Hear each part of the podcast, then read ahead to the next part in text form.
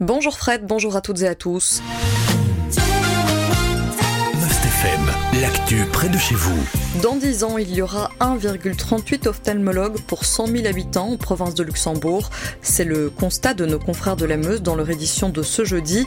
Actuellement, la province compte 4,4 ophtalmologues pour 100 000 habitants. La situation est donc déjà compliquée. Certains et certaines font preuve de résistance. C'est le cas du docteur Mélanie Lampe rencontrée par nos confrères. Elle ne veut pas céder à l'appel du Grand-Duché de Luxembourg. C'est en effet chez nos voisins que s'échappent les ophtalmos de la province, indiquent nos confrères. Le Docteur Lampe est installée à Fauvillers depuis 7 ans. Elle a d'abord travaillé pendant 10 ans à Bruxelles.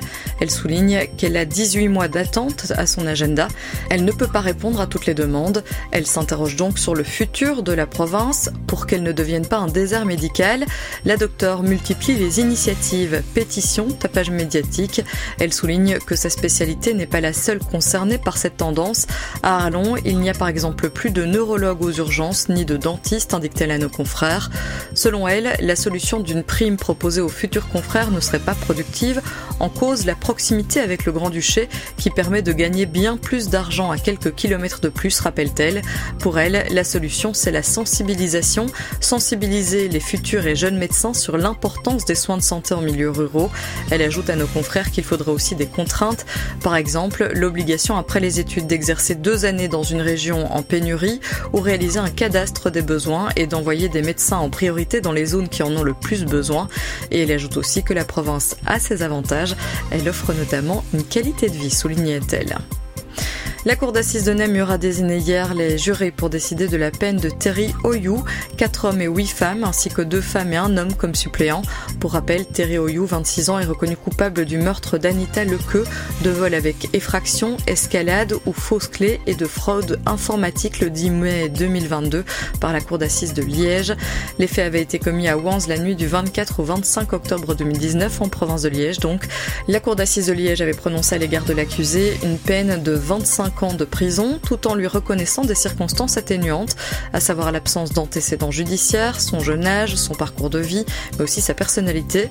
Si la fourchette légale de peine pour un meurtre est comprise entre 20 et 30 ans, le fait de reconnaître des circonstances atténuantes ramène en fait cette fourchette de 15 à 20 ans. L'arrêt de condamnation de la Cour d'assises de Liège a donc été cassé par la Cour de cassation en octobre dernier après un pourvoi du ministère public deux semaines après le verdict. Les débats sur la peine débuteront lundi à 9h. Ils dureront jusqu'au mercredi ou jeudi.